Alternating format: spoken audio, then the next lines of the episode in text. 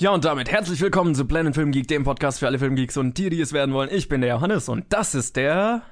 Colin. Hallo, sorry wegen der Verzögerung. Ich habe gerade äh, Spoiler Alert mal das Konzept durchgeschaut und mich gefreut, dass äh, später über ein späteres Ergebnis. Oh, Spoiler Alert. ja, das habe ich Aber- wirklich äh, keine Ahnung mehr oder weniger zufällig gesehen. Ich wollte eigentlich nur runterscrollen, was du denn so für Filme geschaut hast, damit ich die Frage, wie deine Woche war, beantworten kann und dann frage ich dich, wie meine Woche war. Okay, ich weiß nicht, wie deine Woche war. Okay. Also, ich glaube, das musst du mir vorher erst erzählen. Ich glaube, du hast Man of Steel und La La Land gesehen, oder? Das ist richtig. Ist richtig? In der Tat. Ich habe. und wie Äh, war's? ich hatte. Ähm, ich weiß gar nicht, wie ich drauf gekommen bin, aber es war vor Justice League und ich habe irgendwie den Man. Ich liebe ja den Man of Steel Soundtrack, habe den so ein bisschen gehört und da hatte ich Bock. Zumindest auf so ein paar Szenen aus Man of Steel und dann habe ich mir den Film angeschaut. Manche Sachen habe ich so ein bisschen vorgespult, einfach weil er ja doch sehr langatmig ist teilweise. Ähm, ja, und die Sachen, die mir Spaß gemacht hat, haben schon vorher haben mir wieder Spaß gemacht. Nee, und dann habe ich vor ein paar Tagen erfahren, dass ich in genau einem halben Jahr einen Roadtrip durch die USA machen werde mit dem Ziel Los Angeles und deswegen habe ich mir La La Land angeschaut, weil ich dann äh, Bock hatte, was von Los Angeles zu sehen. Okay.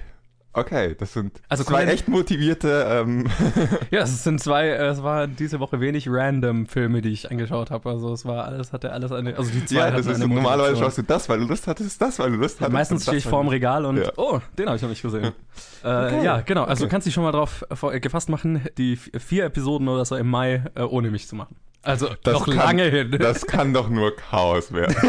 Wir werden es irgendwie lösen. ja, ja, wir finden was. Wir finden eine Lösung. So, und jetzt darfst du mir aber erzählen, was du so diese Woche gesehen hast. Ich war, ähm, hatte ein bisschen ein volles Wochenende, ein bisschen eine volle Woche. ich habe Justice League gesehen. Ich habe The Big Sick habe ich noch gesehen. Gut. Und ähm, dann habe ich noch Mandy Lane gesehen. das heißt, du hast alle Filme Ja, gesehen, genau, die du für die Episode sehen musstest. Genau, genau, aber nichts anderes. ich äh, schaue nur noch die Filme, die der Podcast mir aufschenkt und nicht mehr die, die ich schauen möchte. Irgendwas habe ich falsch gemacht in meiner Karriere. Denk mal dein Leben. das denke ich, ich überdenke es immer jede Woche, circa zwei Stunden, während wir hier aufnehmen. Okay, Okay, das, das- das tut mir leid, dass der Podcast dir eine so, solche negativ. Lebenskrise verschafft hat. Naja gut, aber ja, Trailer gab es auch keine. Ach doch, doch, doch, doch, doch. Das hätte ich ja fast vergessen. ähm, es gab ja einen ziemlich wichtigen Trailer, nämlich der erste Teaser-Trailer für Deadpool 2 kam raus. Hast du den zufällig gesehen? Ich meine, der, der hat ja absolut nichts mit dem Film zu tun. Den habe ich gesehen, auch weil äh, an Deadpool das Beste, der Film ist super, aber Ja. das Beste war die Marketingkampagne. Richtig, und das will ich noch nicht nochmal verpassen. Naja, Und äh, der letzte Teaser zu Deadpool 2, da gab es ja schon mal einen, den mit der Telefonzelle. Ach so, ja, ja, Ja. gut, ja, der war ja, der ist ja schon eine ganze Weile. Ja, der her, ist ziemlich lang her. Der Den war, fand ich auch nicht so gut. ich fand den ziemlich witzig. Okay. Den, den fand ich fast, aber der jetzt war schon irgendwie ganz äh, strange. Ja, der Ganz jetzt, der, der, der jetzt war super. Äh, ich, fand ihn, ich fand ihn sehr, sehr geil. war schon witzig, aber sehr strange. Sehr strange. Und ich habe die ganze Strangeness habe ich einfach gefeiert. Allein, allein, wo er so vor diesem Gemälde steht und einfach so sagt, I love cocaine. Meine Lieblingsline aus dem ganzen Trailer. Also mit dem hatte ich sehr viel Spaß. Dann kam äh, der erste Teaser für, äh, der erste Trailer für Rampage raus.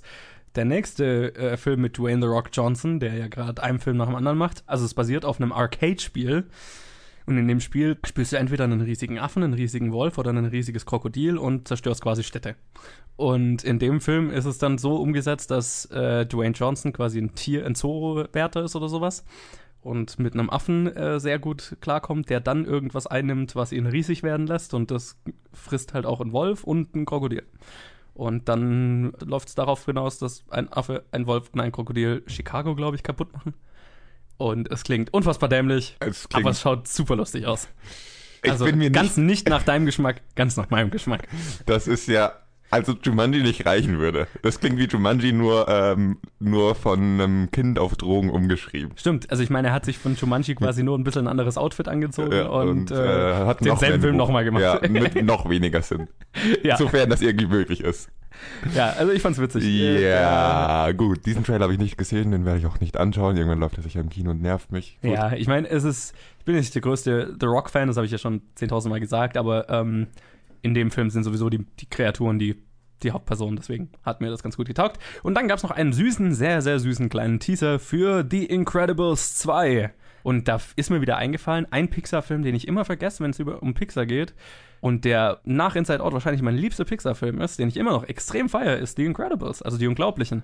Ich liebe diesen Film. Okay. Das finde ich ein bisschen strange, dass, äh, dass so dieser Film raussteht für dich, weil er ist kein schlechter Film. Selbst bei selbst was Pixar-Filme angeht, ist es kein schlechter. Aber es gibt einige bessere, finde ich. Also. Naja, gut, manche habe ich nicht gesehen. Also, ich habe ja immer noch nicht abgesehen oder so. Ja, gut, ja, gut. Ja, nee, aber Incredibles ist auf jeden Fall ein schöner Film und ich Ja. freue mich auf den zweiten. Und der Teaser war cool. Naja, gut, also, das war eigentlich alles, was es zum Intro zu sagen gibt. Und wir machen weiter mit den News. Erzähl mir, Johannes, was gibt's so Neues in der Filmwelt? Ja, nicht so viel diese Woche. Deswegen machen wir das kurz. Cue the music. Ja, unsere erste Story ist, dass Sony das Studio ist, das die Rechte an Quentin Tarantinos neuestem Film gewonnen hat. Ähm, ja, Sony ist einfach erfolgreich aus diesem ganzen Beatkrieg hervorgegangen und der Film soll von Sony ein Budget von 93 Millionen Euro bekommen. Dollar. So berichtet Deadline. Deadline berichtet außerdem noch von unserer zweiten Story, dass nämlich außer Disney jetzt auch noch Comcast interessiert daran ist, 20th Century Fox zu kaufen. Ja, nachdem die Gespräche mit Disney ja jetzt erstmal beendet, für beendet erklärt wurden, ist jetzt Comcast der nächste Kaufinteressent für 20th Century Fox. Der Deal wäre derselbe. Comcast ist jetzt ja selber kein Studio oder so, aber Comcast gehört schon ein Studio. Also Comcast ist so ein riesiger Multimedia-Konzern, äh, dem unter anderem Universal Studios und ja, der Sender NBC zum Beispiel gehört. In unserer dritten Story geht es darum, dass der Titel für das Fantastic Beasts and Where to Find Them Sequel angekündigt wurde.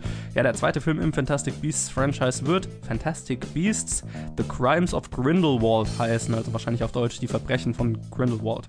Nein, es Ähm, gibt sicher einen viel bescheuerteren Titel. Stimmt, als ob die Deutschen jemals den besseren Titel machen würden. Ja, das gab Warner Brothers zusammen mit dem ersten Castfoto bekannt. Und unsere letzte Story, ganz speziell für dich, Colin. Ein Super Mario Brothers Film ist bei Illumination Entertainment in Arbeit.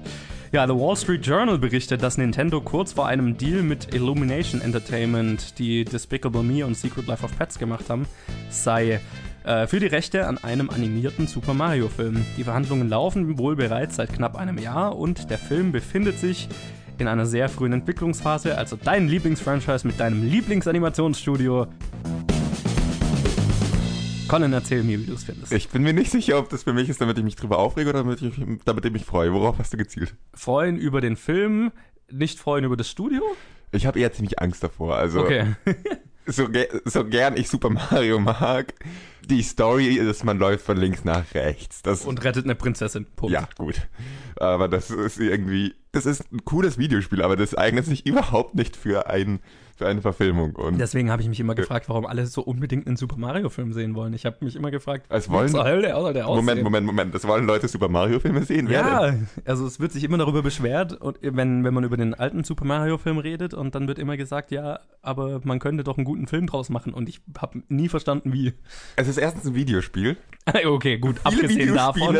Die eine gute Story haben, werden trotzdem schlechte Filme. Jetzt nehmen wir ein Videospiel mit schlechter Story. Oder keiner, keiner Story. Story. Okay, jetzt wird interessant. Man würde erstmal erwarten, dass da ein total beschissener Film rauskommt. Vielleicht ist es aber der, vielleicht ist das aber der Trick, dass du keine Story hast, an die du dich halten musst Ja. und du in dem Universum einfach deine coole Story entwickeln kannst. Du kannst halt dein eigenes Ding Ja. machen, das stimmt schon, ja. Andererseits, wir haben den Super Mario Film, das kriegen wir nicht grandios in die Hose. Ähm, Gut, der ist jetzt animiert, das finde ich ja schon Ja. den richtigen ja, Weg. das ist der richtige Weg auf jeden Fall, aber trotzdem, das ist einfach so ein dieses ganze Super Mario Universum ist so auf LSD, dass man da keine Zusammenhänge herstellen kann, oder? ja, Wie will total. man da einen Film machen? Das ist doch einfach nur. Gut, ich habe auch nicht geglaubt, dass man aus Lego einen Film machen kann. Das ist richtig, aber, Lego wurde nicht von Illumination Entertainment gemacht Ja. und ich muss sagen, es gibt kaum einen Film von Illumination Entertainment, den ich wirklich gut finde. Ja, Also genau genommen, glaube ich, keinen. an einem Studio störe ich mich jetzt nicht so. Ich, nicht so, Pixar macht einen Super Mario Film. Ja, okay, das wär, da würde ich mich freuen, aber da denke ich mir, meh, Super Mario Film, wahrscheinlich wird er eh nicht gut. Bitte überzeugt mich vom Gegenteil, weil ich das ziemlich cool fände, wenn es einen guten gibt, aber ja, ähm, wahrscheinlich nicht. Tja, schauen wir mal. Ja, Fantastic Beasts, The Crimes of Grindelwald. Kein beschissener Titel. Der Film ist noch unnötiger als Super Mario. Meine Meinung, aber Ja, das ich haben wir schon mal diskutiert. Ich finde es so, ich find's Ich- so ein bisschen ich- lustig, weil der erste hieß Fantastic Beasts and Where to Find Them, das war das Buch und so weiter und jetzt müssen sie es, ja, jetzt ist das das Fantastic Beasts Franchise und der zweite Film wird wahrscheinlich nicht wirklich viel mit Beasts zu tun haben. Der erste hatte auch nicht so viel mit Beasts zu tun, Ja. außer dass die mal irgendwie. Ja, wie gesagt, wir haben schon mal darüber geredet, dass zwei getrennte Stories Ja, waren. genau. Also, ja. Finde ich nur lustig, dass es jetzt immer Fantastic Beasts heißen muss Ja, und eigentlich nichts mehr damit zu tun hat. ja, zu dem Comcast-Disney-Deal oder, oder zu dem Kaufinteresse müssen wir, glaube ich, haben wir letzte Woche eigentlich alles gesagt. Da würde ich jetzt nicht viel anders sagen wollen. Comcast ist ein weiterer riesiger Medienkonzern. Naja, unsere grundsätzliche Meinung wird dieselbe sein wie in der letzten Episode. Hört sie danach. Ja. Ich habe eine Sache hinzuzufügen. Ich fände es besser, wenn Disney ähm, 20th Century Fox kauft. Dann hast du wenigstens noch das Positive mit dem Marvel. -Helden. Genau, Ja, okay. genau Ja, das. das habe ich mir genau nämlich das. auch gedacht. Bei Universal gibt es halt nichts, was Ja. irgendwie positiv dann Nee. ist. Also beides total negativ, aber ähm, wenn das Schiff untergeht, dann will ich wenigstens noch ein Bier dabei trinken, um Okay. so, in, Fair. so auszudrücken. Fair. ja, und Sony gewinnt die Rechte an äh, Tarantinos neuem Film. Cool für Sony. Ja, äh, okay. ja, auch Ja. dazu unsere Meinung zu Tarantinos neuem Film und seinen, ähm, seiner ungewöhnlichen Methode, Produzenten zu finden, gibt's auch in Ja. der vorletzten Episode? Vor Letzte oder vorletzte. Auf jeden Fall äh, hätte ich jetzt gerne gewusst, was der Sony-Manager gemacht hat. Alles, damit er diesen Deal bekommen hat. Interessant finde ich das Budget 93 Millionen. Also, das, wenn man sich schon so irgendwie sowas leisten kann, äh, dass Studios zu einem kommen und bieten müssen, das, da hätte ich erwartet, dass, äh, dass mehr Budget ähm, reinfließt. Ja, Wenn es nicht nötig ist. Ja. Ich meine, Tarantino macht ja jetzt keine CGI Gigantomanie Blockbuster. Also, Nein, ich finde es einfach nur interessant. Ich hatte ja, also, also ich meine, Django Unchained hat auch 100 Millionen gekostet. Das fand ich auch schon hart. Also gut, große Sets und so weiter, aber hätte jetzt bei Tarantino-Filmen nicht unbedingt an 100 Millionen Dollar Filme gedacht. Eher so Naja. an 50, 60 Millionen. Aber gut. Gut, gut für ihn, gut für Sony. Ich glaube, das ist eine Win-Win-Situation. Das Interessante ist ja, glaube ich, eher, dass bei Tarantino-Filmen das wurscht, welches Studio da seinen Namen draufklatscht. Die Ja, haben da total. eh nicht so viel zu melden. Der, der unterschreibt eh nur, wenn er sein Ding Ja. machen kann. Ja, und genau. wer dann den Film am Ende rausbringt, Also, das ist eh wurscht. Das ist eh ein Tarantino-Film und nicht ein Disney-Film dann oder ein Warner Brothers-Film oder. genau. Also so von der Marke. Es ist halt wirklich, wie, wie du letztens gesagt hast, ein Pre- Prestige-Projekt. aber Genau. Ein teures Prestige-Projekt. Ja gut, ich meine, das war schon die News. Nicht so viel los. Und Sehr wenig. Das ist gut für die Episodenlänge, weil wir haben ja einiges noch zu besprechen in dieser Episode. Und letztes Mal hattest du es auch eher schwer, es runterzukürzen, oder? Da ja, zu also das war mal wieder eine der längeren Episoden. Wir hatten das zwar schon öfters, dass es so in die 100, also in die eine Stunde 10 Minuten Richtung ging, aber ich versuche es eigentlich immer bei einer Stunde zu halten und letztes Mal hatte ich es echt schwer. Naja gut, Dann dann, lass uns mal über Filme reden. richtig. Das, was wir hier eigentlich tun sollen. Wofür wir eigentlich Geld bekommen. Ja, wir machen weiter mit der Challenge und die kam, Von Steffi. danke, von Steffi, genau. Vielen Dank, Steffi, für die Challenge. Vielen Dank, äh, glaube ich. Sure. Äh, der Film war All the Boys Love Mandy Lane von Jonathan Levine, der Warm Bodies und 50-50 gemacht hat. Und es spielen mit Amber Heard, Anson Mount, Michael Welch und Whitney Abel unter anderem. Und das Lustige fand ich, dass Amber Heard mitspielt und dass sie ja auch in Justice League war, was ja völlig ungeplant war. Aber Wir schaffen es immer wieder, so einen. Spaß zu machen, oder? Total. Das hatten wir letzte Woche mit, wer war's? Äh, es, es, Äh, Susan Doppel- Sarandon. Genau, Susan, ja, genau. Stimmt, ja, genau. Schaffen wir immer wieder Wir sind irgendwie, also, hm, interessant. Naja, gut. Ähm, und der Film handelt von einer Gruppe von Teenagern, also ist erstmal so, klingt nach einem klassischen Teenie-Slasher-Film. Eine Gruppe Teenager lädt die begehrte Mandy Lane zu einer Party auf eine Farm ein. Doch äh, dann, während die alle eine gute Zeit haben oder nicht, sterben einige der Teenager Stück für Stück. Und am Ende gibt es einen Twist. Und am Ende gibt's einen Twist. Aber ich meine, Der erstmal. generische Satz, um den Film zu beschreiben. Äh, ich meine, erstmal ist es Ja. so über, ich sage mal, 70 Prozent, 75 Prozent des Films ist es eigentlich ein Teenie-Slasher-Film, wie die meisten anderen auch. Ja, Ich höre dir schon an, Teenie-Slasher-Filme sind definitiv nicht dein Ding, oder? überhaupt nicht. Überhaupt nicht. Also, interessant finde ich, dass du den Twist so erwähnt hast. Ähm, da muss ich dich nachher nochmal fragen. Oder vielleicht frage ich dich auch hier, habe ich den Twist einfach nicht verstanden? Weil danach schien es für mich immer noch ein Teenie-Slasher-Film ohne viel Sinn zu sein. Äh, Naja, der Twist ändert ja nichts am Genre, Ja. aber er ändert was am Killer. Ach so. Also ich meine, es ist ein Teenie-Slasher-Film, also ich meine, Teenie-Slasher-Filme, ja, manche haben schon so dieses, uh, wer ist der Killer? Also zum Beispiel die Scream-Reihe oder so. Ist ja immer so die Suche nach dem Killer noch mit dabei. Das war ja hier auch, weil, naja, ich hab, hatte das Gefühl, man weiß ziemlich schnell, wer der Killer ist. Aber dann kommt noch mal ein Twist. Und das hatten, haben meiner Erfahrung nach nicht so viele Teen-Slasher-Filme, weil die meisten sind halt so Freitag der Ja. 13. und du hast halt einen großen Typen mit einer Machete und fertig. ja, diesmal hattest du eine Machete und eine Shotgun. Ja. Äh, Ich weiß nicht, ich kann diesem Genre wirklich nicht viel abgewinnen. Ich ähm, habe mich die ganze Zeit gefragt, wo der Entertainment-Wert da drin ist in diesem Film und äh, fand die Charaktere äh, irgendwie uninteressant und klischeehaft und langweilig, fand die Dialoge ziemlich zum ziemlich äh, schmerzbereitend und Also sorry, Steffi, ich fand diesen Film echt grauenhaft und habe mich durchgehend gelangweilt und habe mich gefragt, wann ist es denn endlich vorbei? Also, ich kann eigentlich nichts Positives über den Film sagen, tut mir leid. Wie geht's dir damit? Du hast wahrscheinlich eine andere Meinung. Naja, geht so. Also ich meine, Teenie-Slasher sind nicht mein Lieblings- oder Slasher-Filme im Allgemeinen sind nicht mein Lieblings-Horror-Subgenre, sage ich mal. Wenn auch einige davon sehr kreativ und cool sein können. Aber ich mag es mehr gern creepy als splattery. Und ich muss dir zustimmen, also nein, ich fand den Film nicht furchtbar, ich fand ihn, fand ihn okay. Ähm, über den Großteil des Films, wie ich ja schon gerade gesagt habe, hat sich einfach wie ein standardmäßiger Teenie-Slasher-Film angefühlt. Dass jetzt die Jungs alle auf ein Mädel stehen und dass die Morde unter Umständen wegen ihr passieren oder sich irgendwie um ihren Charakter drehen, das ist ja irgendwie klar. Ähm, das war jetzt was, was nicht jeder Teenie-Slasher-Film hatte, aber es hat jetzt dem nicht so einen Neuart Neuartigkeitswert, sage ich mal, gegeben, ähm, dass es den jetzt von anderen Teenie-Slasher-Filmen abgehoben hätte. Deswegen ähm, über den Großteil fand ich es einfach, ja, war okay. Ich fand den Twist am aber ziemlich geil. Also ich fand, das Ende fand ich wirklich cool. Das Ende hat mir einen ziemlichen Kick gegeben. Ich fand ihn jetzt vom, vom wenn, wenn ich ihn jetzt mit anderen Teenie-Slasher oder mit anderen Slasher-Filmen vergleiche, also ist er definitiv nicht unter den besten. Ähm, also kein Halloween oder kein äh, Nightmare on Elm Street. Also ich fand es so ein bisschen schade, dass es sich über den Großteil des Films doch sehr generisch angefühlt hat. Ja, du bist auch nicht so ganz überzeugt. Nee, also es war, es war ein passabler, passabler Slasher-Film mit einem coolen Twist am Ende aber mehr konnte ich dem Film jetzt auch nicht unbedingt abgewinnen. Also ich habe noch auf jeden Fall zwei Sachen zu diesem Film zu sagen. Ähm, ich fange mal mit dem an, was nicht gleich in der Diskussion ausartet, wo du mir wahrscheinlich zustimmen kannst. Was ich am anstrengendsten fand an diesem Film waren die ganzen Fake-Schock-Momente. Der Film ist voll von Momenten, wo ähm, jemand irgendwo steht, irgendwas anschaut und dann kommt, wird die Musik bedrohlich, die Musik wird immer bedrohlicher und so mit dem Holzhammer draufgehauen, dass du weißt, dass der Schockmoment gleich fake sein wird. Dann kommt eine Person ins Bild, Bild rein, du siehst nur eine dunkle Jacke von der Person und dann sagt die Person Hallo und ein normales Gespräch geht los.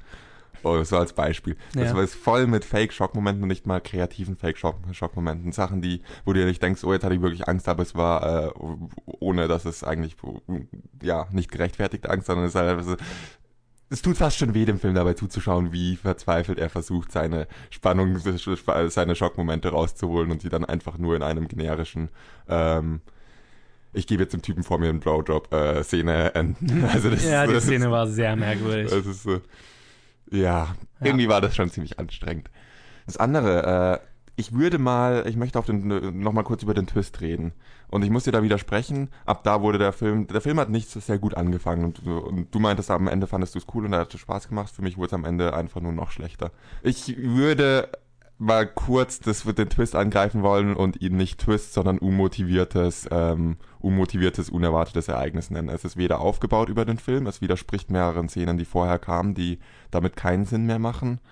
Und irgendwie ist es einfach so ein Moment von, oh, ähm, wir wollen einen Twist hier reinbauen, aber es ist jetzt leider, äh, irgendwie müssen wir schnell einen Twist machen und deswegen machen wir etwas, was äh, garantiert niemand kommen sehen hat. Ich habe es auch nicht kommen sehen, aber es war, hat sich auch so angefühlt, als wäre es einfach nicht logisch, nicht, hat nicht gepasst. Es war nichts davor, was man, wo man dann, äh, man muss den Twist ja nicht kommen sehen, aber man muss, wenn er kommt, so zurückdenken und sagen, ah, da war doch irgendwie, das ergibt Sinn, vielleicht deswegen war in der einen Szene Deswegen erscheint die Szene vor einem anderen Licht oder so etwas. Aber alles, was es getan hat, ist ein paar Szenen äh, komplett unlogisch zu machen.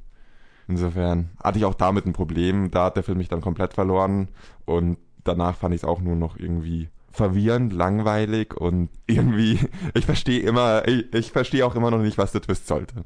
Ja, ohne den Twist hätte mir der Film nicht so gefallen. Also hätte mir noch, hätte mir weniger gefallen. Ähm, ich fand, ich weiß jetzt nicht, wie er sich auf den Rest vom Film auswirkt. Dafür müsste ich ihn nochmal sehen, ob, ob dann andere Szenen weniger Sinn machen oder so. Ich meine, er ist so überraschend, weil viel davor erstmal sehr dagegen spricht. Ich kann jetzt nicht aus meiner Erinnerung sagen, dass er unbedingt Szenen direkt widerspricht. Aber da kann ich mich auch gut täuschen, also. Ja, unsere Meinungen bleiben unterschiedlich, wie zu erwarten. ja, für mich hat der Twist einfach getaugt, weil es halt unerwartet war und irgendwie cool. Also es hat dem Ganzen eine Dynamik gegeben, die ich jetzt so noch nicht unbedingt gesehen habe in einem Teenager werden gekillt Film. Es tut mir leid, Steffi. Ich hoffe nicht, ich hoffe, du bist jetzt nicht beleidigt und äh, hörst äh, auf, unseren Podcast Du, zu hören. wie ich ja immer sage, vielleicht findet Steffi den Film ja total kacke Ich- und hat ihn uns deswegen gegeben. Wer weiß. Ja, ich Du weißt es ja nicht. glaub's, Ich glaub's fast, weil die anderen, also sonst die Liste ist ja eigentlich ganz solide, was wir da von dir alles bekommen haben. Jedenfalls von den Filmen, die wir davon schon gesehen haben, beziehungsweise die ich schon kenne oder davon gehört habe. Also Auf jeden Fall eine sehr vielfältige Liste und das finde ich sehr geil. das, ah, das stimmt auch. Das ist auch ziemlich cool. Ja gut, also vielen Dank nochmal Steffi und dann schauen wir doch mal, was wir für die nächste Episode schauen. Ja und unsere nächste Challenge kommt von jemandem, von dem wir jetzt echt schon lange nichts mehr gemacht haben, nämlich Andy. Andy, der Film war aber auch echt schwer zu kriegen. Ja, es war Deswegen hat so lange gedauert. Wir haben lange Zeit gebraucht. Jetzt haben wir eine DVD davon und äh, jetzt können wir deinen letzten Film schauen, nämlich The Football Factory. Ja, es geht, glaube ich, um Hooligans, soweit ich das verstanden habe. Football Factory, The Football Factory, nächste Woche in der Challenge. Und wir machen jetzt auf jeden Fall weiter mit dem Kino der Woche und quatschen über die Filme, die letzte Woche rausgekommen sind. Und das war eine große Woche. Wir hatten einen riesigen Film, der rausgekommen ist. Naja, zumindest mittelmäßig riesig, wenn man sich die Boxoffice-Ergebnisse anschaut. Und dann noch zwei kleinere, die äh, einen, einen haben wir beide gesehen, einen habe nur ich gesehen. Es handelt sich um Justice League, The Big Sick und Happy Death Day. Und ich denke mal, ich fange mit Happy Death Day einfach an, oder? Hau rein, hau rein. Das war der Film, den ich nicht gesehen habe, aber das hatte ich auch angekündigt. Genau. Ja, Happy Death Day ist unter der Regie von Christopher Landon, der Scout's Guide to the Zombie Apocalypse gemacht hat, den ich leider damals verpasst hatte, als er im Kino lief. Und es spielen mit Jessica Roth, Roth, Israel Broussard und Ruby Modine unter anderem. Und es geht um eine junge Studentin, die den Tag, an dem sie ermordet wird, immer wieder und immer wieder durchleben muss, bis sie die Identität ihres Killers aufdecken kann und hoffentlich ihren eigenen Mord verhindern kann, sozusagen. Also Groundhog Day mit einem Killer. Und das ist der Film, mit dem ich definitiv am meisten Spaß hatte diese Woche im Kino. Dieser Film war so unterhaltsam und ich kann es nur wieder ich kann's nur sagen, Blumhouse hat es mal wieder geschafft. Ich liebe das Modell, das Blumhouse fährt. Kleine Filme, bei denen der, den Filmemachern einfach die Möglichkeit gegeben wird, einfach das zu machen, was sie wollen. Und dieser Film hat so unfassbar viel Spaß mit seiner Prämisse, dass ich gar nicht anders konnte, als so, ja, es ist einfach in die Achterbahn mit einzusteigen und äh, zu schauen, wohin der Film mich führt. Der Film weiß ganz genau, dass er seine Prämisse nur kopiert hat. Es gibt mehrere Stellen in dem Film, wo er, äh, wo er darauf hinweist und die allerletzte, der allerletzte Dialog im Film ist, wie sich zwei Charaktere drüber unterhalten, weil das der eine Charakter Groundhog Day noch nicht gesehen hat und der andere quasi sagt, wie zur Hölle hast du Groundhog Day noch nicht gesehen und die, der ganze letzte Dialog dreht sich darum. Also dieser Film ist sich definitiv bewusst, dass es einfach nur Groundhog Day mit einem Killer ist. Aber diese Prämisse zieht dieser Film so effektiv durch und hat zusätzlich, also ich meine, allein das könnte ja schon ein unterhaltsamer kleiner Film sein.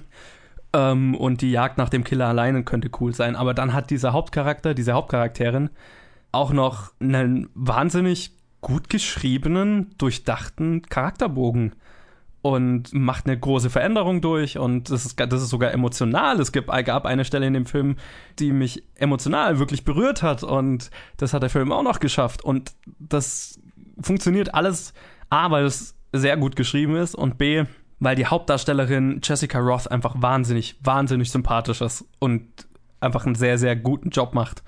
Und ich meine, dieser ganze Film liegt nur auf ihren Schultern. Sie ist, worum sich der gesamte Film dreht und wir erleben das alles aus ihrer Sicht und die, die Reise, die sie einfach in, innerhalb dieser Prämisse durchmacht, ist super cool. Und ich liebe es auch, dass dieser Film gar nicht versucht zu erklären, warum sie den Tag immer wieder erlebt. Es passiert einfach. Da gibt es keinen pseudowissenschaftlichen Plot, kein Alien-Blut, das sie abbekommt. Nö, es, es passiert einfach. Gibt keine Erklärung dafür. Hat auch nichts mit dem Killer zu tun.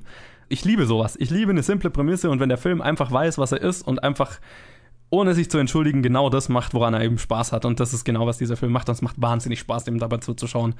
Es ist eine so einfach unterhaltsame, sympathische und irgendwie lebensbejahende Geschichte. Den werde ich mir noch einige Male anschauen. Es war so fucking unterhaltsam. Wow. Eine Meinung, die ich echt nicht mit den Trailer in Verbindung bringe, wo ich nicht sehe, wie das funktionieren kann. Aber, na, ich habe den Film nicht gesehen. Ich meine, der Trailer hat für mich schon so ein bisschen das Feeling des Films rübergebracht, Okay. also so dieses, den, den Spaß, den der Film mit seiner Prämisse hat. Aber ja, ich meine, so dieses, die, die emotionalen Teile des Films und den Bogen, den sie durchmacht und so weiter, das lässt der Trailer natürlich nicht vermuten. Ja. Okay, aber es ist schon so, dass der Film, dass der Trailer nicht falsch vermarktet ist, sondern dass das Nein, die, schon. ich, Ah, das ist Feeling des Films kommt im. Trailer, finde ich, sehr gut Okay. rüber. Ja, gut, dann äh, bin ich trotzdem, trotz deiner Meinung froh, dass ich den nicht gesehen habe, glaube ich. Sure. Dann äh, lass uns aber weitermachen mit dem Film, den wir beide zufällig in der gleichen Vorstellung mal wieder äh, gesehen haben. The Big Sick. Hi, Hi, ähm, mein Name ist Kumail. wissen wir. Ja. Ja, du warst auf der Bühne. Nach diesem Austausch von Nettigkeiten muss ich was loswerden. Als du was hochgebrüllt hast, bin ich aus dem Konzept gekommen und, und du solltest nicht bei Comedians reinrufen, das ist unhöflich. Was heißt reinrufen? Das war ein nettes Wuhu, okay? Das war nur ein Anfeuern. Das ist ein typischer Irrglaube. Alle Zwischenrufe stören einen Comedian. Sie stören auch die Guten fast ja als negative Kritik auf. also wenn ich, wenn ich gerufen hätte, du bist der Knaller im Bett. Wäre es negative Kritik? Nein, das entspreche den Tatsachen. Oh. Oh. Bis dann. Nee, Warte, du kannst ich doch- verschwinde. Du hast meine Freundin verschreckt. Wie heißt du? Emily. Emily. Hier, ich möchte dir was zeigen, Emily. Das ist dein Name auf Urdu. Oh. Und die Anmache funktioniert? Ein paar kleine Erfolge hatte ich damit. Glaube ich nicht.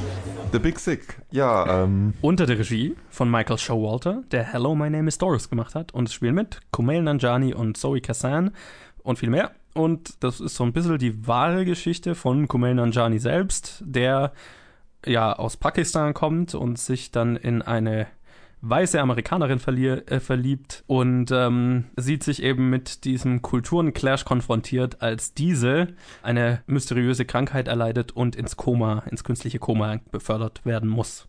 Und er sich dann mit ihren Eltern rumschlagen muss. Oder ja.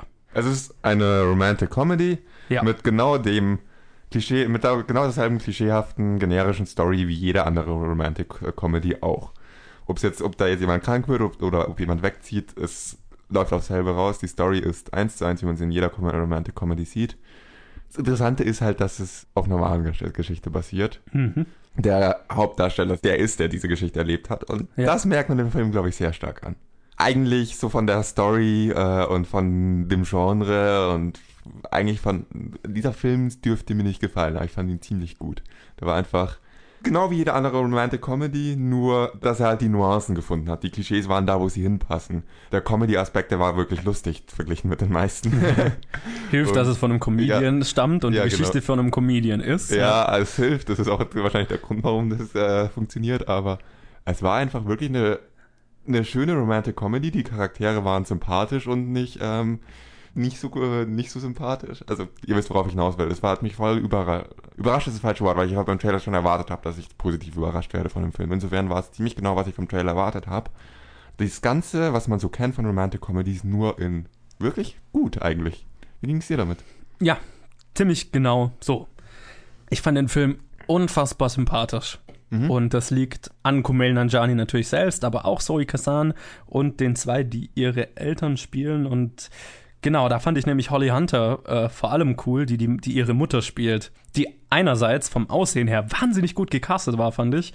Und auch einfach zusammen mit, ich finde gerade nicht raus, welcher Schauspieler den Vater gespielt hat, aber Ray Romano. Ach, der war das. Okay, genau. Ray Romano und Holly Hunter spielen ihre Eltern, mit denen Kumail Nanjiani dann eigentlich den Hauptteil des Films verbringt, weil äh, sie äh, ja dann im Koma liegt. Und ähm, ja, und das ist eine emotional wahnsinnig komplexe Story, aber auch innerhalb dieser Komplexität wahnsinnig süß und wahnsinnig sympathisch, weil es dann eigentlich nicht eine Romantic Comedy von wegen ist, er verliebt sich in einen Partner, sondern es ist eine Romantic Comedy, er verliebt sich in die Eltern. Also dieses Kennenlernen, klar, der, der Film fängt damit an, dass die zwei sich kennenlernen, ineinander verlieben, aber der Hauptteil des Films ist die Eltern und er, wie die sich kennenlernen und schätzen lernen, sag ich mal. Und das fand ich, nen, äh, fand ich nett.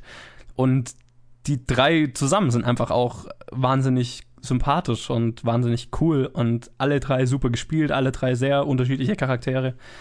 Und du hast gesagt, ja, man merkt, dass es seine Geschichte ist. Ja, das tut man auf jeden Fall und auf eine sehr positive Art und Weise. Und ich meine, ich mag Kumail Nanjiani an sich schon, mochte ihn davor schon und als ich gehört hatte, dass er eben einen Film basierend auf seinem eigenen Leben auch noch macht, deswegen wollte ich den schon so lange sehen, einfach weil das alles für mich einfach cool klang und der Film hat genau das auch gehalten, was er eben versprochen hat. Und ja, ist einfach sympathisch, ist das Wort, womit ich diesen Film umfassend beschreiben würde. Das trifft's gut. Was dazu sehr viel beiträgt, finde ich, ist auch, wie mit dem Kulturclash umgegangen wird. Die Prämisse von gefühlt jedem deutschen Film und 80% aller englischen Filme. Also eine Prämisse, die es so oft gibt und die ich noch fast nie gut gemacht gesehen habe, weil es sonst immer, äh, doch, man hat schon gut gemacht gesehen, aber in den, im Verknüpfen einer Romantic Comedy, glaube ich, noch nie, wurde ich noch nie von diesem Kulturclash berührt, sondern fand ihn, fand ihn immer als überzogen, klischeehaft, mit dem Holzhammer irgendwo draufhauen und die äh, Charakter wirklich nur auf ihre Klischees, ihre Kulturklischees zu ähm, reduzieren. Es- Also es funktioniert Mhm. definitiv weniger oft, als dass es funktioniert. Ja, genau. Ja. Bei dem Film funktioniert halt genau dieser Teil und das macht den so sympathisch, weil ähm, die Klischees sind drin und die äh, Klischees über Pakistanis sind drin, aber die sind eher, man, man hat das Gefühl, die kommen von einem Insider, der wirklich weiß, wovon er. Total. Er weiß einfach, wovon er redet. Und er kann sich über Dinge lustig machen Ja. auf einem ganz anderen Level, als Ja. jemand, der die Kultur nur von außen beobachtet, Ja. quasi. Ich meine, wie er mit Cricket umgeht, äh, wäre so ein ziemliches, ziemlich ähm, geschmackslos, wäre schnell ziemlich geschmackslos, wenn das nicht von einem Pakistani kommt, aber wenn er dann da steht und die ganzen Cricket-Positionen aufzählt, die ich immer noch nicht kann, obwohl ich jahrelang Cricket gespielt habe früher, hatte ich immer noch keine Ahnung, wie die ganzen Positionen heißen. Und das war einfach irgendwie ein spaßiger Charakter. Im Großen und Ganzen, durch den Film durch, ist wirklich ein sehr schöner Film. Empfehlenswert kann man sich anschauen, auch wenn man keine Romantic Comedies mag. Definitiv. Also auch von mir eine klare Empfehlung, wenn man ihn erwischen kann, aber ich glaube, er läuft doch in genug Kinos. Gut, aber dann würde ich auch mal sagen, kommen wir zum Juggernaut dieser Episode, Justice League. Ich weiß, du besitzt Fähigkeiten. Ich weiß nur noch nicht welche. Meine besonderen Fähigkeiten. Ich spiele Bratsche, mache Webdesign, kann fließend Zeichensprache, Gorilla-Zeichensprache. Silikatbasiertes Quarzsandgewebe, abriebfest, hitzebeständig. Äh, ja, ich stehe auf Wettbewerbe in Eistanz. Verwendet man am Space Shuttle, damit es beim Wiedereintritt nicht verbrennt. Ich stehe auf wirklich anspruchsvollen Eistanz. Wen auch immer Sie hier suchen, ich bin es nicht.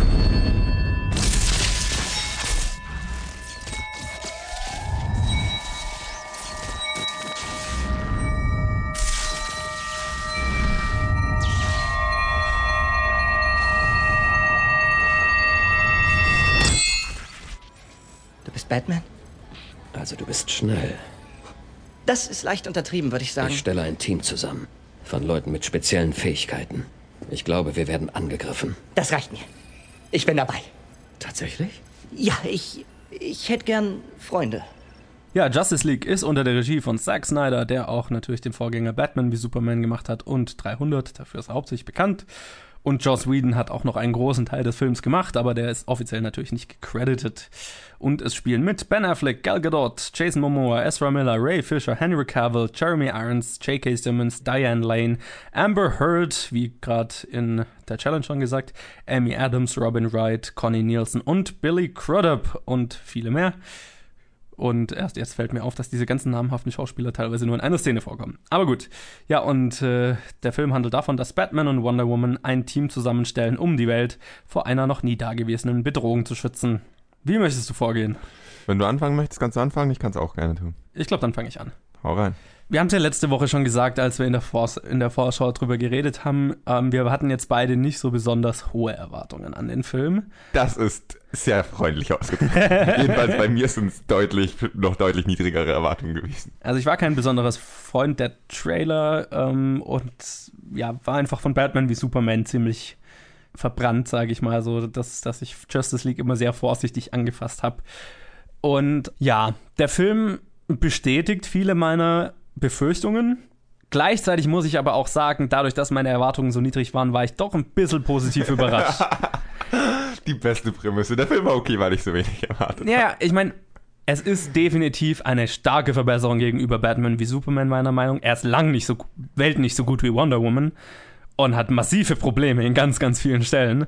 Aber es ist definitiv nicht mal ansatzweise die, das Erlebnis, das ich mit Batman wie Superman hatte, weil ich hatte in Justice League tatsächlich Spaß. Ich hatte tatsächlich Szenen, in denen ich gut unterhalten war. Ich fand die Charaktere sehr sympathisch. Ich hatte nicht dieses ständige Gefühl von Schwere, das Batman wie Superman hatte, wo du die ganze Zeit das Gefühl hast, jede Form von Spaß muss erdrückt werden in Schwere und Verdruss und was weiß ich. Nein, Justice League hatte, hatte einfach Spaß mit den Charakteren und das das hat mich positiv überrascht.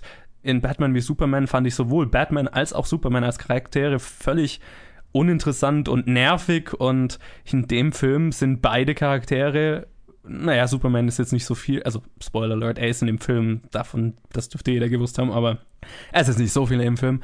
Aber Batman, also Ben Afflecks Batman war tatsächlich cool, er hatte coole Szenen, er war tatsächlich plötzlich ein Charakter, mit dem man sich identifizieren konnte und der, der, naja, der eine gewisse Tiefe hatte und der, der einfach unterhaltsam war an Stellen. Und das hat mich so positiv überrascht, weil Batman wie Superman einfach so unfassbar anstrengend war und kein Charakter drin war, der irgendwie Spaß gemacht hat oder sonst irgendwas. Ich sag's nochmal, der positivste Aspekt für mich waren die Charaktere. Was man da vielleicht raushört, ist, dass die Story einfach nicht zu gebrauchen ist, wirklich.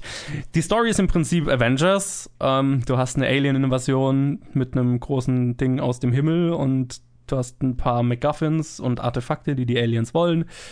Du hast einen bösen Antagonisten, der furchtbare CGI hat und die Tiefe hat von jedem x-beliebigen Marvel-Villain.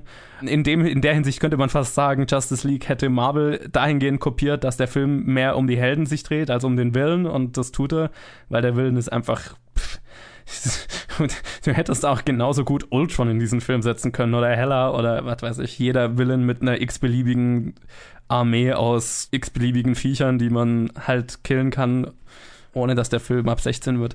Ähm, seien es jetzt Roboter, Aliens oder whatever. Also äh, ja, das, das sind die ganz großen Schwächen des Films. Ich find, fand, man hat dem Film auch ganz stark angemerkt, dass einfach ganz, ganz viel rumgeschoben wurde und so weiter, da wodurch Plotholes entstanden sind und manche Dinge plötzlich einfach wahnsinnig schnell passieren und man sich fragt, okay, das ging, das ging jetzt plötzlich und so.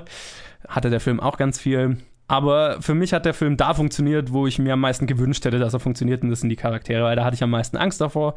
Hatte in den Trailern nie das Gefühl, dass äh, Flash oder Cyborg oder so weiter wirklich coole Charaktere sein könnten. Und muss sagen, die beiden fand ich super. Flash hat für mich am besten funktioniert wahrscheinlich noch. Ähm, der ist der Comic Relief, also der ist der die ganzen witzigen Szenen bekommt. Und die fun funktionieren zum Großteil, manche nicht. Aber zum großen Teil haben sie für mich funktioniert. Cyborg ist der Charakter wahrscheinlich sogar mit der meisten Tiefe des ganzen Teams, ähm, der eine ganz interessante Backstory bekommt und so.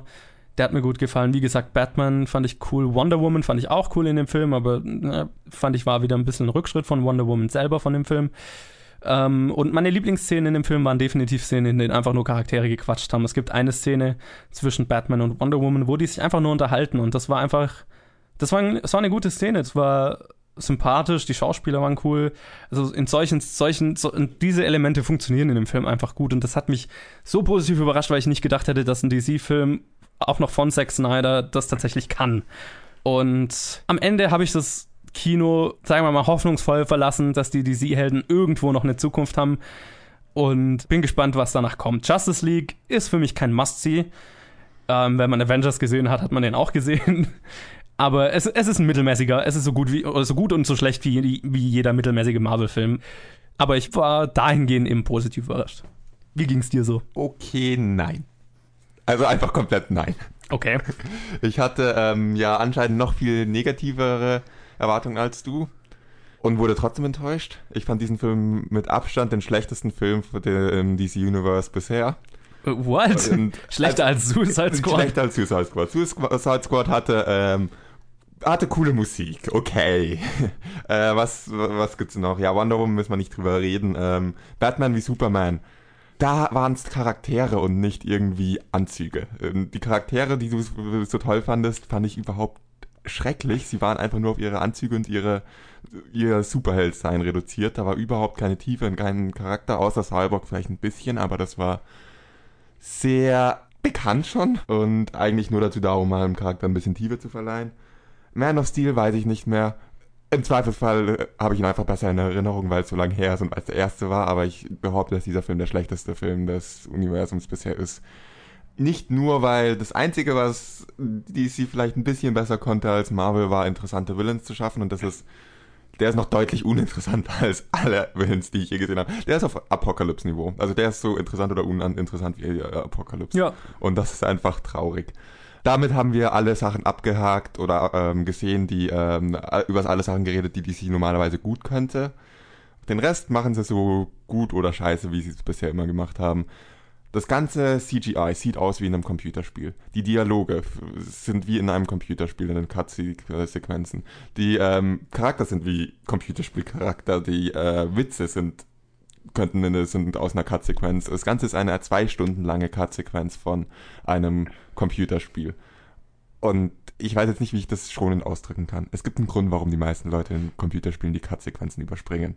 Weil man spielen möchte, weil man da interaktiv werden möchte. Und diesen Teil hat der Film leider nicht. Und deswegen möchte man, wollte ich ihn im Kino am besten überspringen. Ich glaube, es gab von den ganzen, ich glaube, ich fand, war zweimal unterhalten in diesem Film. Das waren zwei Witze von Flash. Und die restlichen Witze fand ich auch alle nur langweilig. Das ist einer der schlimmsten Filme, die ich dieses Jahr gesehen habe. Und das ist so traurig, weil er eigentlich von der Prämisse was hergeben würde. Und man sieht, wie es funktionieren kann. Ja, er hat genau dieselbe Story wie Avengers, aber Avengers funktioniert. Äh, dieser Film funktioniert einfach nicht. Der ist. Ja, ich war froh, als es vorbei war. Es war eine Verschwendung von Zeit. Es war, ich würde, ihr habt vorher mein Review zu ähm, Dings, zu All the Boys Love Mandy Lane gesehen. Ich hätte lieber diesen Film zweimal gesehen als Justice League einmal. Also es ist noch viel schlimmer, als ich erwartet habe. Also ich weiß nicht wirklich, welchen Film du gesehen hast. Ich weiß nicht, welchen du gesehen hast. Aber es fühlte sich komplett an wie ein Computerspiel und nichts gegen Computerspiele, aber das spielt man, das ist das Gute dran. ja, ich, ich, kann, ich muss dir definitiv widersprechen, wenn du sagst, die Charaktere haben keine Charakter und du hast gesagt, in Batman wie Superman hätten sie mehr Charakter gehabt. Ja, in Batman The wie fuck? Superman haben sie eine Motivation. Nein, eben Teilweise, nicht. Eben nicht. Szenenweise Das ist der ganze Witz an Batman wie Nein. Superman, ist, dass sie keine Motivation haben, irgendwas zu machen. Batman wie Superman möchte Batman was und Superman möchte was. Die haben eine Motivation. Ob es umgesetzt ist, wie gut es umgesetzt ist, müssen brauchen wir nicht diskutieren. Der Film ist nicht gut, aber er hat wenigstens Ansätze einer Story. Und dieser Film hat nicht mal eine Story. Der Film ist viel schlimmer. Dieser Film ist, äh, also die Charaktere laufen halt rum, die laufen von Level zu Level und ähm, besiegen am Ende den Bösewicht. Und das ist einfach, das ist kein Charakter, das ist kein, das ist ein Anzug, das ist ein, äh, das ist ein Computerspielheld, der keine, der in den meisten Computerspielen einfach nur ein Aussehen hat, aber keinen Charakter, weil darum geht's ja nicht. Du möchtest ja rumgehen und deine, deine Gegner abschlachten. Vor allem diese Action-Szenen, die ja irgendwie doch noch ein zentraler Teil von äh, so einem Film sind. Wie lächerlich waren diese Kampfszenen? Wie langweilig? Wie es, man schaut nicht einen Superheldenfilm, weil man Drama sehen möchte. Also irgendwo kann man viel verzeihen bei einem Superheldenfilm, weil solange die Action funktioniert. Und wenn die nicht funktioniert, wenn die einfach nur lächerlich und äh, schlecht anzuschauen ist, dann ist das einfach kein, kein dann gibt's da weniger an diesem Film, was man noch irgendwie gut finden kann. Vor allem, wenn der Rest dann auch nicht gut ist. Also ich schaue keinen Superheldenfilm wegen der Action unbedingt. Also ich mag das Drama zwischendrin und das ist ja auch was für mich hier in dem Fall funktioniert hat. Die Charaktermomente. Welches Drama? Da war kein Drama. Die Charaktermomente haben gut funktioniert. Welche Charaktermomente? Ich weiß nicht, woher deine positive Meinung darüber kommt. Ich habe nichts von dem gesehen, was du in diesem Film erzählst, was du über diesen Film redest. Habe ich alles nichts gesehen, nicht gesehen. Vielleicht weiß ich nicht. Weiß ich nicht, woher das kommt. Naja, whatever. Also für mich ist der Film auf, auf dem gleichen Niveau wie jetzt Winter Soldier oder so, den ich auch so x-beliebig fand. Was? Ja, Was? ja ich, Wie? ich fand Winter Soldier Wie? größtenteils ziemlich öde, aber stellenweise hat er für mich funktioniert. Was? Was? Was zur Hölle? Welche ja. Filme? Oder wie Thor schaust du- 1 und wie Filme 2. schaust- Tor Wobei 1 und 2 sind jetzt nicht gut, aber die sind Thor 2 war besser. definitiv schlechter für mich Die als Justice League. als Justice League, Nein, doch. ke- Also- never. Winter Soldier Das sind, ist, Ju Justice League hat interessantere Charaktere als Nein. jeder. äh, Die Justice? League Charaktere sind theoretisch interessant, wenn man ihres, wenn man die Charaktere kennt und die Stories kennt. Der Film macht, trägt dazu nichts bei. Aber ich kenne ja die meisten Charaktere. Ich bin ja jetzt niemand, der viel Comics liest. Deswegen, Das heißt, du basierst, äh, du, also du kennst, du kennst die Charaktere und findest die interessant und deswegen ist, sind sie im Film auch interessant, egal ob der Film in diese Richtung was macht oder nicht. Nein, ich sage ja, ich kenne sie nicht gut, ohne vor, vor bevor ich den Film gesehen habe. Du kennst Batman gut, du kennst. Ich kenne Batman, Batman gut. Superman habe ich nicht wirklich viel gelesen. Cyborg habe ich gar nichts gelesen bisher. Flash fand ich nie in den Comics, habe ich nie Comics gelesen, weil ich den Charakter jetzt bisher nicht wirklich interessant fand. Also meine Meinung kommt nicht, weil ich jetzt wahnsinniger Comics-Fan davor bin. Das kommt, weil der Film für mich funktioniert hat in diesen Stellen. Es ist kein großartiger Film, bei weitem nicht. Nicht falsch verstehen. Ich habe gesagt, was alles funktioniert. Story und Villain funktionieren nicht. Das ist der Hauptteil des Films. Aber ich bin wirklich ziemlich sprachlos. Also das mit, äh, mit irgendwie, äh, das ist ein, das ist eine Kopie von, klar, viele Sachen e- erinnern an Marvel-Filme, aber sind schlecht umgesetzt. Und bei Marvel funktionieren sie wenigstens. Und zu sagen, er ist wie Winter Soldier, das ist, ich bin wirklich sprachlos. Für, für, für mich, vom Entertainment-Faktor, den ich hatte, ist er ungefähr auf dem gleichen Niveau. Also, ja, Ich- was soll ich sagen? Agree to disagree. Ja, bleibt jetzt nichts anderes übrig. Ich bin Also von mir aus- schockiert davon, dass du das mit Winter Soldier gleichsetzt. Ich, Wirklich. ich fand Winter Soldier echt nicht besonders gut, aber gut. Also von mir aus ist es kein Must-See, aber wenn man die Charaktere mag oder, oder Interesse an, der, an, der, an den Charakteren hat, dann äh, kann man wenigstens definitiv mit dem Teil des Films Spaß haben. Es ist definitiv ein Schritt in die richtige Richtung, auch wenn Wonder Woman natürlich das äh, goldene Beispiel dafür ist, wie so ein Film eigentlich zu sein hat, aber Mei, kann nicht jeder Wonder Woman sein. Ähm, ich bin positiv überrascht, dass das Experiment, eine Produktion, die so na, mit so vielen Problemen geplagt war, tatsächlich irgendwas Anschaubares herausgebracht hat. Also, ja, wenn ihr es sehen wollt, Ich sag nochmal, was ich am Anfang gesagt habe. Ja. Nein, tut's nicht. Lasst es sein. Mein Fazit ist ganz anders. Spart euch das Geld, spart euch die Zeit. Lasst euch die Charaktere nicht von so einem Film ruinieren. Und meidet diesen Film, macht einen großen Bogen um ihn. alles klar. Gut, aber dann schauen wir doch mal, was Justice League eingenommen hat. Oder auch nicht. Ja, äh, dann erstmal von Anfang an ein Glückwunsch an dich, Colin. Ich weiß nicht, wie oft du in letzter Zeit die Box-Office-Vorhersage gewonnen hast. Was ich anmerken möchte, ist, dass du letzte Woche noch extrem sicher warst, dass es unmöglich ist, dass äh, you Goethe mehr als Justice einnehmen, äh, League einnehmen kann. Ich habe nicht gesagt, es ist unmöglich. Ich habe gesagt, dann ist Justice League ein ziemlicher Flop. Ja, es ist ein ziemlicher Flop wohl. Jupp. Also, ja, die Top 5 schaut wie folgt aus. Auf Platz 1 in seiner vierten Woche. Fuck You Goethe 3 mit 3,2 Millionen, hatte letzte Woche 5,4 Millionen, also fällt langsam wie immer, ähm, hält sich wahnsinnig gut, hat jetzt gerade irgendwie die 5 Millionen Besuchermarke geknackt oder so und so ist auf jeden Fall schon bei weitem der erfolgreichste Film des Jahres und ist der erste Film, der diese Marke knackt seit Star Wars The Force Awakens. Also ja, der Film ist eine Gelddruckmaschine und äh, Justice League ist auf Platz 2 in seiner ersten Woche mit 2,3 Millionen. Das ist schwächer als Batman wie Superman, der fast doppelt so viel hatte, und Wonder Woman, die auch noch nicht viel drüber war, aber drüber war. Das ist schwach. Das kann man nicht schönreden. Das ist schwach. Ähm, ich habe noch nachgeschaut im Vergleich, weil Justice League sollte ja so viel einnehmen. Das ist das große Team-Up von den DC-Helden. Die Avengers-Filme hatten jeweils 8 und 9 Millionen Startwochenende und das ist die Richtung, die Warner Brothers angestrebt hatte damit. Also, Ja, das war doch, also ich empfand das als vollkommen logisch und klar, dass das nicht passieren wird. Ich bin jetzt, der ist ziemlich genauso, wie ich ihn eingeschätzt habe. Ich hatte ihn irgendwo zwischen 1 und 2,5 gesehen. kein ruhmreicher Start. In den USA ist er auch nicht so besonders gut gestartet. Da hat er auch nicht, die, nicht mal die 100 Millionen Marke geknackt am Eröffnungswochenende. Insgesamt hat er inzwischen zwei, äh, fast 300 Millionen weltweit eingenommen. Pff, wird auf jeden Fall die Milliarde definitiv nicht knacken. Ich schätze mal, er wird so bei 700 irgendwo in der Batman wie Superman Richtung irgendwo na dann auslaufen. Das ist nicht gut. Doch, Ja. ich find's gut. Ja, Ich sure. find's gut. Ich find's gut. Dann auf Platz 3 in seiner zweiten Woche Mord im Orient Express mit 1,9 Millionen, was heißt, dass Thor Ragnarok an ihm vorbeifällt. Mord im Orient Express hatte letzte Woche 2,2 Millionen. Das ist also ein sehr geringer Abfall auf Woche 2. Das finde ich sehr interessant, diesen Wechsel. Da will ich auch nachher gleich nochmal was zu sagen. Alles klar, der Wechsel, der dann passiert ist, nämlich dass Thor auf Platz 4 gelandet ist in seiner dritten Woche mit 1,6 Millionen. Der hatte letzte Woche 2,85 Millionen. Also das ist ein relativ normaler Abfall. Der fällt nicht vorbei, weil er stark abfällt, sondern er fällt vorbei, weil Orient Express quasi nicht abfällt. Und auf Platz 5 bleibt dann, äh, nee, also rutscht dann Bad Moms 2 in seiner zweiten Woche mit 1,3 Millionen. Der hatte letzte Woche 1,7 Millionen. Auch das kein starker Abfall, hält sich weiterhin stark. Zu erwähnen wäre dann noch, dass Happy Death Day auf Platz 6 ist mit knapp einer Million. Und in fast allen bisherigen Wochen wäre das in den Top 5 gelandet. Und mir ist aufgefallen, dass das jetzt die erste Top 5 ist, glaube ich, seit einer Weile, wo alles über eine Million ist, was in den Top 5 ist. Wow, Leute gehen ins Kino. Schau Yay. mal einer an. Ja, äh, Auch Happy, wenn es Filme wie Fuck You Goethe sind, die die Leute ins Kino ziehen. Immerhin gehen sie ins immerhin gehen sie ins Kino und das weiß ich allein schon zu schätzen. Ja. Definitiv. Die Geschmacksfrage ist dann eine andere.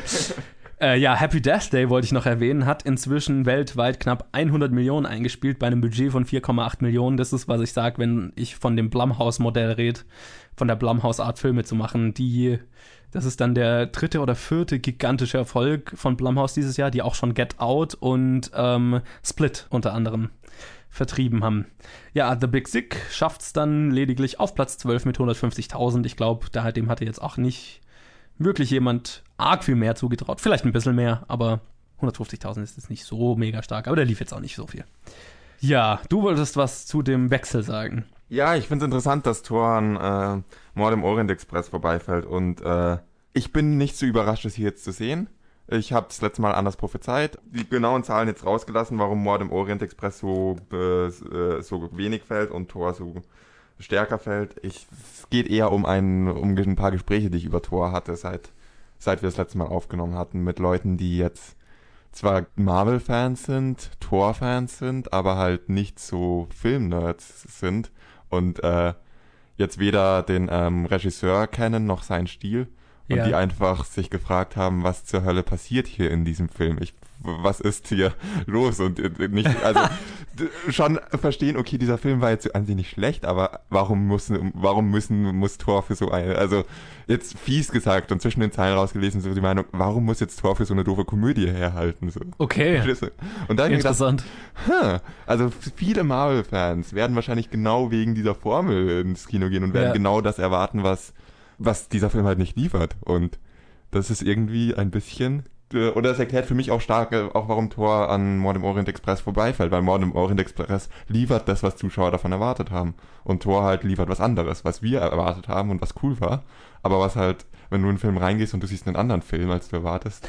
ich glaube, das schlägt sich dann schnell auf die, den, äh, die Mundpropaganda aus. Dann gehen weniger Leute ins Kino. Deswegen fällt Thor auch, es ist kein ungewöhnlicher Fall, aber dafür, dass er doch eigentlich relativ gut war, hatte ich erwartet, dass er langsamer fällt. Es ja, ist ein normaler Abfall. Also man kann jetzt da nichts wirklich rauslesen, finde ich. Nein, ich finde es nur interessant. Aber äh, natürlich, sowas ist natürlich ein Faktor, klar. Also ich glaube, zu den Top 5 gibt es jetzt auch nicht mehr so viel zu sagen. Was könnte denn nächste Woche reinkommen? Das gibt es zu sagen. Uh. Äh, besser gesagt, was kommt heute raus und könnte nächste Woche in den Top 5 landen? Aber es war keine falsche Aussage. Es war keine falsche Aussage, aber jetzt hat sie noch korrekter gemacht. nice. Ja, wir schauen mal, was heute so rauskommt. Und ähm, es ist eine Woche, in der viel kleinere, viele kleinere Filme rauskommen. Und quasi, wir haben uns jetzt einfach mal drei rausgesucht, die wir versuchen werden zu schauen. Und dann die anderen werden natürlich noch erwähnt. Aber das wird so eine Woche, wo wir quasi einfach schauen, was wir schauen. Und dann am Ende seht ihr dann nächste Woche, was wir geschaut haben. Im Titel. Ich würde gerne alle drei Filme schauen. Ich weiß nicht, ob ich es hinkriege. Ich, ich werde auf jeden Fall zwei davon schauen. Ähm, ja, auf jeden Fall kommt raus einmal Battle of the Sexes von Jonathan Dayton und Valerie Ferris, die Little Miss Sunshine gemacht haben, über den wir letzte Woche mal geredet haben. Ja, geredet, okay. Aber du bist ja noch wir haben angespielt. Ich fand's witzig, als ich das Konzept geschrieben habe. Ja, das habe ich mir jetzt auch gerade gedacht, das war witzig. Äh, und es spielt mit Emma Stone, Steve Carell, Sarah Silverman und Bill Pullman und viele mehr. Und das erzählt die wahre Geschichte von dem berühmten Tennismatch in den 70ern zwischen Billie Jean King und Bobby Riggs wo quasi äh, Bobby Riggs, so ein ehemaliger Tennis-Champion oder so, quasi absichtlich sehr viele frauenfeindliche Kommentare und so weiter gemacht hat und äh, quasi dann Billie Jean King, die da die weltbeste Tennisspielerin war, zu einem Spiel herausgefordert hat, um zu beweisen, dass Frauen einfach schlechter sind als Männer. Und das wurde dann das meistgeschaute Sportevent aller Zeiten in den USA zurzeit, glaube ich, und hieß eben Battle of the Sexes ja, wie viel von seiner, von seiner Tour da wahr war und wie viel mehr Publicity stand, das werden wir, denke ich, in dem Film sehen. So genau habe ich mich dann nicht, mich nicht beschäftigt. Aber es klingt auf jeden Fall nach einer sehr coolen und sehr interessanten, äh, sehr interessanten Story und nach einer sehr wichtigen Story, auch heutzutage noch. Dem ist nicht so viel zu hinzuzufügen, außer dass der Trailer auch noch ziemlich vielversprechend war. Total, ja. Also den haben wir, den habe ich ja sogar mal ab, zur Abwechslung gesehen. Steve Carell ist, glaube ich, perfekt gecastet. Oh ja. Also ich, ich freue mich auf den Film ziemlich. Ich würde ihn sehr gerne, also ich, den scha schaue ich sehr, sehr wahrscheinlich. Ich weiß noch nicht, welche der drei ich schaue, es hängt von den Kinozeiten ab. Ja. Aber der ist sehr wahrscheinlich dabei. Ja, und ich finde auch Emma Stone schaut äh, ziemlich. Macht Emma Stone zurzeit irgendwas falsch? Nicht wirklich. Nee, Eben. Nicht wirklich. Eben. Ja, der zweite Film, der rauskommt, den wirst, glaube ich, nur du schauen. Das ist Paddington 2 ähm, von Paul King, der auch den ersten Paddington gemacht hat, und Bunny and the Bull. Und es spielen mit Brandon Gleeson, Sally Hawkins, Ben Wishaw, Richard Ayoade, wo ich, wo ich da- Wow, das war mir gar nicht bewusst. Was? Hätte ich ja fast Bock, den Film zu schauen. Wie cool. Hugh Grant und Michael Van Campen sind auch noch dabei. Ich glaube, ich kann diesen Film jetzt nicht mehr ernst nehmen. naja, ist die Frage, wie groß seine Rolle ist. Aber ja, ich meine, hast du den ersten Paddington gesehen Nein. inzwischen? Nein. Okay, willst du ihn davor noch sehen? Theoretisch ja, ich würde aber lieber ähm, die drei Filme sehen, als Paddington 1 noch ähm, Okay. anzuschauen. Ich glaube, ich glaube, dass ich Paddington noch gut genug kenne, um den zweiten Film, der auch, glaube ich, nicht so anspruchsvoll wird, verstehen zu können, ohne den ersten gesehen zu haben. Das ist wahrscheinlich richtig, ja. Und ich will nur wirklich eigentlich alle von den drei Filmen sehen, deswegen. aber Paddington werde ich auf jeden Fall anschauen, weil sonst haben wir ja gar keine Meinung dazu. ja. Ja, was ist der dritte Film? Der dritte Film ist dann ein, also ist eine interessante Kombination, weil wir haben jetzt ein Battle of the, mit Battle of the Sexes, eine fast, naja, nicht eine Komödie, aber lustigeres Drama, sage ich mal. Paddington, einen ziemlich starken Kinderfilm und Detroit ist dann das wirklich harte Drama für diese Woche unter der Regie von Catherine Bigelow, die Zero Dark Thirty und Point Break gemacht hat und mit John Boyega, Will Poulter, Algie Smith, Jack Rayner, Caitlin Deaver, Jason Mitchell und Jacob Latimore und viel mehr. Und erzählt auch eine wahre Geschichte und zwar um eine, einen Fall von krasser Polizeigewalt während den Detroit Riots von 1967. Und in dem Film geht es, glaube ich, drum um ein Motel in, oder ein Hotel, in dem es einen Zwischenfall gibt und wo dann die Polizei quasi mehr auf Rache aus ist und äußerst brutal dagegen vorgeht, anstatt. Also, ja. Also, wer, wer, wer, wem die Detroit Riots nicht bekannt sind, das waren eben. Möchte jetzt auch nicht behaupten, dass ich da der Experte bin oder so. Ich habe mich jetzt nicht krass damit befasst. Deswegen schaue ich ja den Film. Aber da geht es eben um Ausschreitungen, die ausgebrochen sind wegen äh, der Rassenungleichheit in den USA in den 60ern. Und was quasi dann sich in diesen krassen Ausschreitungen, wo das Militär dann quasi in Detroit einmarschiert ist und so weiter, sich äh, ja zum Ausdruck gebracht wurde. Und das ist quasi eine Geschichte innerhalb dieses Settings. Klingt so, als könnten wir es durchaus mit Zero Dark Thirty vergleichen vom Stil des Filmes, ich meine, den ich erwarte. Zero Dark Okay. Thirty, also ich weiß nicht, wie es. Ich fand den fucking intensiv, Zero Dark Thirty. Das auf, ja, okay, ja, Also- jetzt weiß ich, was du meinst. Okay, ja. es ist also natürlich komplett unterschiedliche. Ich, ich, weil ich habe gerade gedacht, okay, Militär ist jetzt das. Nee, nee. Also, Nein, es ist nicht dieselbe Story. Es ist eher so Ja, ja. dieselbe Regisseurin und ich glaube, dass der Stil relativ ähnlich wird. ja, Und auch wenn ich Zero Dark Thirty stellenweise ein bisschen langatmig fand, war es ein sehr intensiver Film und äh, diese wahre Geschichte passt, glaube ich, sehr gut zur Regisseurin und ich bin sehr gespannt auf diesen Film. Ja, genau. Und dann kommen noch zwei raus, die man noch erwähnen müsste. Einmal Aus dem Nichts von Fatih Akin, dessen nächster Film mit Diane Krüger. Äh, ja, den haben wir erstmal ein bisschen vor, außen vor gelassen. Der läuft natürlich auch in vielen Kino. Jetzt keiner von uns wollte den, glaube ich, jetzt unbedingt sehen. Deswegen waren jetzt, haben wir jetzt die anderen priorisiert. Und dann kommt noch raus Liebe zu Besuch von Haley Myers Shire mit Reese Witherspoon und das schaut nach genau der Romantic Comedy aus, wie ich sie nicht mag. Nämlich nicht Big Sick. Du meinst jede andere Romantic Comedy außer Big Sick? Richtig. Ja. ja. Dass sowas rauskommt und jetzt darf ich ja schon wieder eine Vorhersage machen. Das ist so ungewohnt die ganze Ja. Zeit. Ha, also aus dem Nichts und Liebe zu Besuch haben eigentlich beide auch reelle Chancen in den Top 5 zu landen. Scheiße, das ist schwer. Na gut, Fuck Goethe und Justice League 1 und 2. Crap, doch, dann sage ich Paddington auf Platz 3, Liebe zu Besuch auf Platz 4 und Mord im Orient Express auf Platz 5. Ich habe das Gefühl, das ist so eine Woche, wo man einfach nicht richtig liegen kann. Ja, da könntest du ziemlich recht haben. Also ich habe keine Ahnung, was ich hier mache. Ich bin kurz davor, wieder zu würfeln. Weil, was letztes Mal ja gar nicht so scheiße funktioniert hat. Äh, tatsächlicherweise. Aber ich glaube, so viel Glück habe Aber ich du hast dieses Mal so viele Filme, Ja. die ein Potenzial hätten. Also, hey, das ist echt schwer. Die Würfel haben gesprochen. Platz 1 ist Fucky Goethe, Platz 2 Paddington. Auf Platz 3 schiebe ich dann sogar vor Justice League noch äh, Liebe zu Besuch. Auf Pla Justice League schafft nur den vierten Platz. Und auf Platz 5 kommt dann äh, Mord im Orient Express. Alles klar. Dann bleibt uns eigentlich nur noch eine Sache zu tun. Pizza essen und Bier trinken? Erst die Arbeit, dann das Ja. Vergnügen. Ich habe langsam echt Hunger.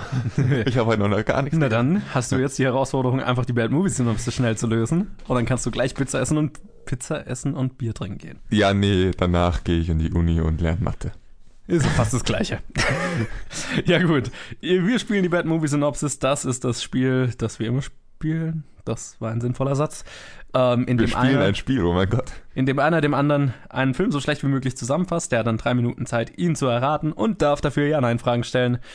Und ich stelle die letzte von meinen drei, die ich mal vorbereitet hatte, vor irgendwie zehn Wochen oder so. Okay, äh, war das die angekündigte fieseste von denen, oder? Du hast eine als extrem Nee, ich glaube, die fieseste war Baby, ich weiß es gar nicht mehr. Gut, dann legen wir los. Gut.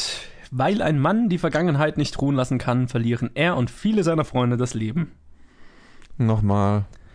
Weil ein Mann die Vergangenheit nicht ruhen lassen kann, verlieren er und viele seiner Freunde ihr Leben. Captain America Civil War. Da stirbt doch keiner. Von denen. Stimmt, er stirbt nicht. Stimmt, er verliert auch das Leben. Andere Leute verlieren Leben, aber. Ja gut, keine Leute, Ja, genau. über die der Stimmt. Film irgendwie er verliert nachdenkt. Auch das Leben. Er verliert auch das Leben, stimmt. Also, weil er die Vergangenheit nicht ruhen lassen kann, verliert er und viele andere Leute das Leben. Und viele seiner Freunde viele auch. seiner noch, also- Freunde. Ist es ein animierter Film? Nein. Äh, ein amerikanischer Film? Ja, ich glaube, also er spielt auf jeden Fall in den USA und ich glaube, es ist auch eine amerikanische Produktion. Ja. Okay, spielt in Los Angeles, Nein. New York, Nein. in einer großen Stadt. Ja. Okay. Gut. Ähm, San Francisco. Nein. Keine Ahnung, warum ich gerade auf die Stadt drauf. äh, Glaub mir, die Stadt bringt dir nichts, wenn du sie nach rausfindest. 2000 rausgekommen? Ja. Okay, nach 2010? Ja. Äh, Haben wir, ist er rausgekommen, seit wir diesen Podcast haben? Ja. Ist er Assassin's Creed? Nein. Okay. Nee, er verliert auch nicht das Leben. Stimmt, da war er es. Er verliert das Leben. Der Protagonist muss auch das Leben verlieren. Das, das sagst du, dass ich dran gehe. Ähm, spielt's in der Gegenwart? Nein. Okay, äh, in der Vergangenheit. Ja. Okay. Ähm, Halbzeit. Wir reden hier über so 19. bis 20. Jahrhundert? Äh, ja. Okay, 20. Jahrhundert. 20. Jahrhundert. Okay, also gar nicht so lang her. Ähm, ist der Mann die Haupt, für der es was nicht ruhen lassen kann, die Hauptperson? Es ist in dem Film schwer zu sagen, aber nee, würde man, denke ich, nicht sagen. Fuck, das ist echt schwer. Das ist wirklich schwer. ähm, arg. Kannst du die Synopsis nochmal wiederholen? Weil ein Mann die Vergangenheit nicht ruhen lassen kann, verlieren er und viele seiner Freunde ihr Leben. Es sind alles Menschen. Das sind alles Menschen. Okay, ähm. mm, Noch mm, mm. 30 Sekunden. Django ist es nicht, oder? Nein. Der verliert doch auch nicht sein Leben, oder? Die Frage ist, wen du meinst als. Ach so, okay. Also, Nee. Ähm. Fuck, ich komme nicht drauf. Warum komme ich nicht drauf? Ich werde mich gleich so ärgern. Noch 15 Sekunden. Ich gebe dir einen Tipp. Ja. In der letzten, die ich dir gestellt habe, hast du diesen Film fälschlicherweise genannt. Gut, äh, keine Ahnung, jetzt hast du mich komplett rausgebracht. 10, 9, 8, 7, 6, 5, Alter, du Vier, mich. Ja, drei, raus. Ich kann nicht ärgern. 2, Oh, verdammt, ich hab eins. versagt. Free Fire. Ach du Scheiße. Den hattest du letztes Mal genannt, als, Baby, als ich Baby Driver hatte. Spielt der im 20. Jahrhundert? 1978. Verdammt, ich habe einfach, ich habe eher an den Anfang gedacht, weil ich sowas eher als, äh, ja gut. Fuck, fuck, fuck. Ja, ich glaube, mit dem äh, in der Vergangenheit hast du dich, glaube ich, ein bisschen verrannt. Ah, Ja, die Vergangenheit war in jedem Fall, da hätte ich mehr nachfragen müssen. Ich wollte die ganze Zeit mehr nachfragen, was für Vergangenheit. Okay. Und dann hatte ich, wollte ich gerade am Ende noch fragen, es Familienvergangenheit ist oder so, aber ich bin nie drauf gekommen, dass es nur der vorige Abend sein könnte. Ach so, jetzt verstehe ich, woran Das du dich war- aufgehängt hast. Okay, das war ja. der gute, das war echt gut in der Synopsis, das war cool. Das war, glaube ich, gar nicht mal so fies gedacht, aber du hast es fieser gemacht, als ich Ja, Vergangenheit. Vergangenheit ist nicht der Abend vorher im Pub. Das war echt gut. Das war cool gemacht. Ich nehme das mal als Kompliment, obwohl ich es nicht so gedacht hatte. Dankeschön. Ja, es ist, oh Gott, das ist frustrierend. Ja, cool. Äh, ich merke mir, es lohnt sich, Bad Movie Synopsis vorzuschreiben. Die waren alle drei ganz gut. Ähm, aber dann bringen wir doch mal den Podcast zu Ende, oder? Hau raus. Ja, das war Episode, was, 74, glaube ich, von Planet Film Geek. Ich hoffe, ihr hattet Spaß und hört nächste Woche wieder zu. Und wenn es euch Spaß gemacht hat, dann lasst uns doch mal eine Bewertung und ein Review da. Hauptsächlich in Apple Podcasts, das wäre fantastisch. Aber auch sonst freuen wir uns, egal wo ihr uns hört, wenn ihr uns einen Kommentar, eine Bewertung und so weiter da lasst. Und wenn ihr uns genauer sagen wollt, was euch gefallen hat oder nicht gefallen hat, oder einfach uns eure Meinung zu den Filmen sagen wollt, dann könnt ihr das auf Facebook und Twitter tun, jeweils unter Planet Film Geek, oder da könnt ihr uns zum Beispiel auch Challenges geben, wie Steffi diese Woche. Dann freue ich mich, dass ihr dabei wart und wir hören uns nächste Woche. Gentlemen, you can't talk in here. This is the recording studio.